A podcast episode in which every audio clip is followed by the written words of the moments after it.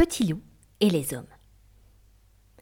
Dans les montagnes d'Italie, là où les bois devenaient sombres et inquiétants, vivait en paix une famille de loups.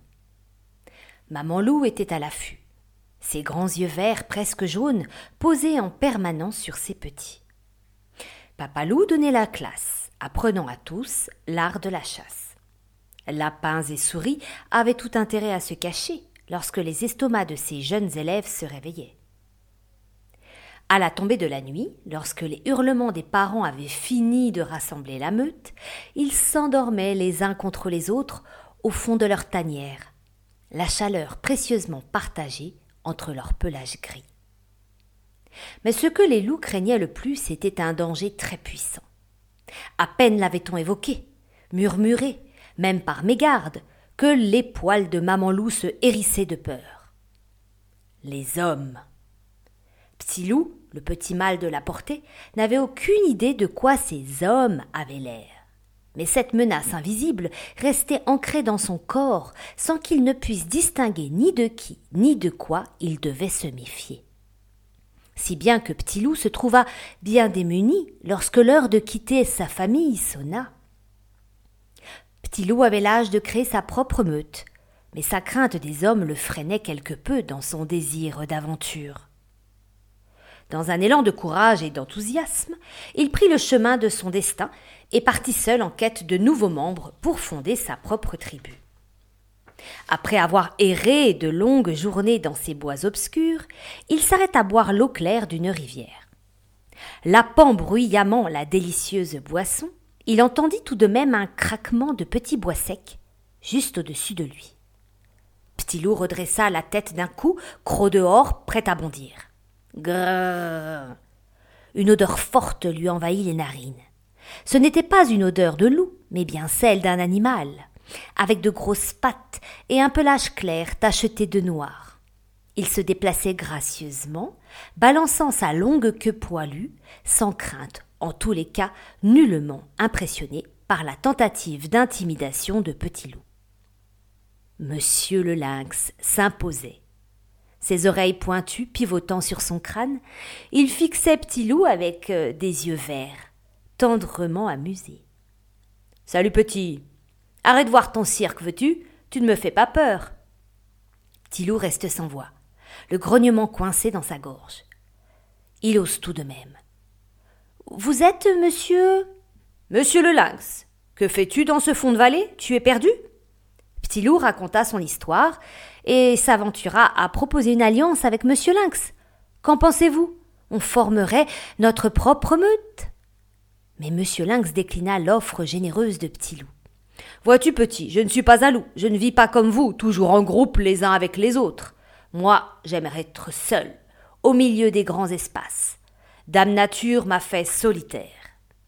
Petit loup était déçu de ce refus, mais touché de la sincérité de ce nouvel ami.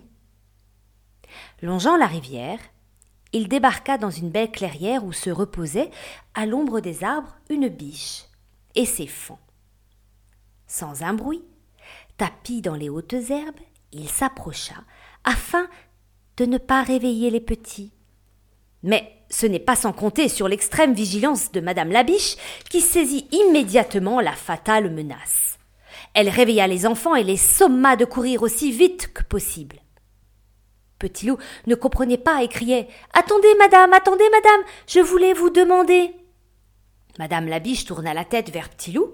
Quelle bizarrerie Un loup poli. Les petits à l'abri, elle s'aventura à tendre l'oreille pour écouter cet éternel ennemi qui criait à travers bois. Ne fuyez pas, je ne suis qu'un petit loup qui s'ennuie et qui cherche de la compagnie. Son cœur de maman ne put s'empêcher d'être attendri par les hurlements de Petit Loup. Mais la nature de Madame Labiche lui dictait une toute autre chanson. Elle répondit. Petit loup, je comprends que tu sois lasse d'errer seul dans ces lieux.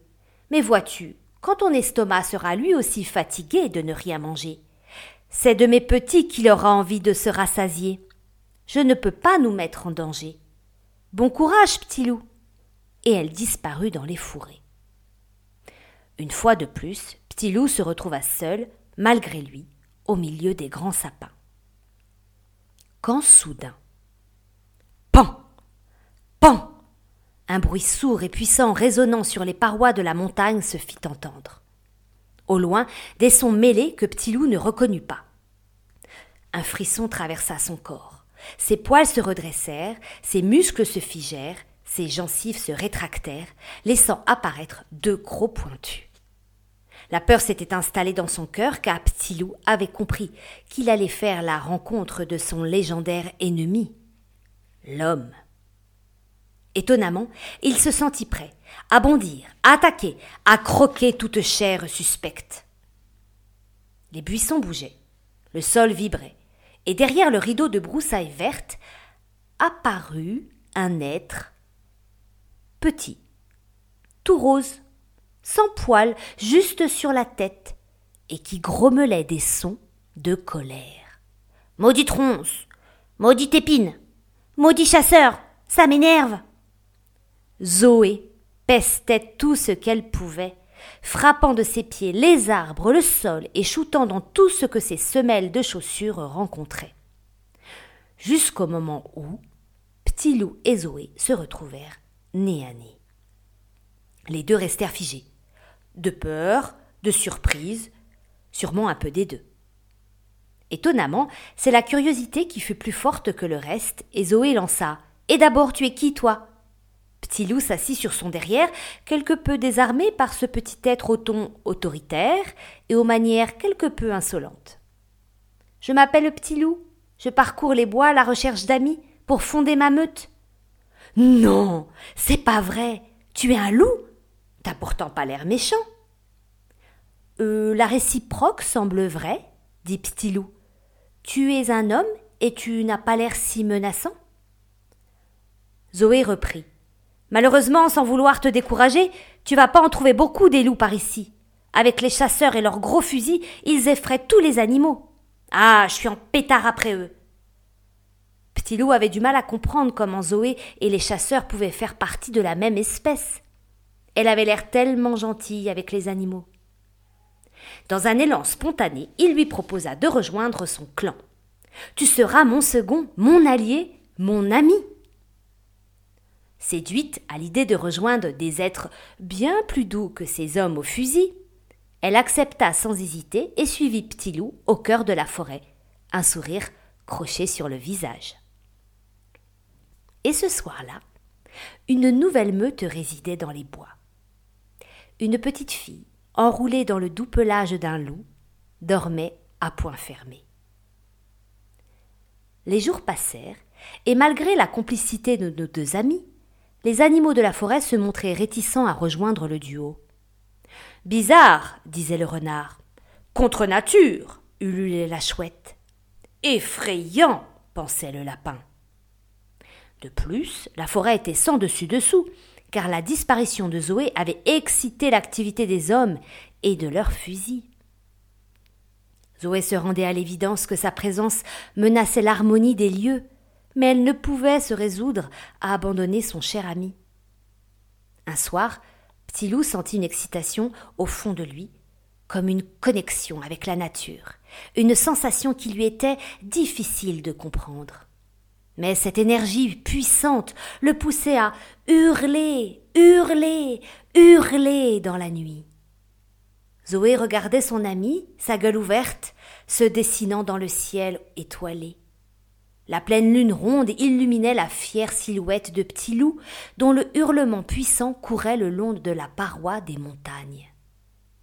Soudain, Zoé entendit distinctement un autre son, comme celui de Petit Loup qui venait sans doute du fond de la vallée. Les yeux de Petit Loup devinrent scintillants d'espoir et de désir.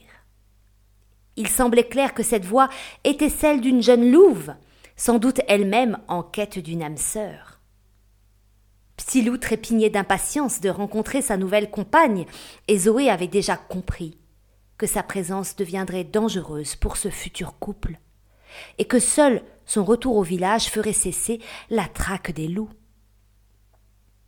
Au petit matin, le cœur gros et les yeux gonflés de larmes, nos deux amis se firent leurs adieux. Zoé fit promettre à Petit Loup de s'enfoncer loin, loin, très loin dans la vallée, et de ne jamais revenir près des hommes. Petit Loup lui promit que jamais il n'oublierait son amie, la petite femme, et la remercia d'un grand cadeau qu'elle lui avait fait en le délivrant de cette peur au ventre des hommes, car finalement ils sont comme les loups, il y a de tout. Zoé aperçut la splendide silhouette au loin de la jeune louve qui observait patiente les adieux de ce duo d'amis. Petit loup sécha les larmes de Zoé d'un grand coup de langue. Il se retourna et courut fièrement rejoindre sa bien-aimée. Zoé consacra sa vie à protéger les loups des fusils. Et en hommage à son amie, elle pela sa première fille, Louve. Bizarre, dit le postier. Contre nature, dit le couturier. Effrayant, dit le boucher.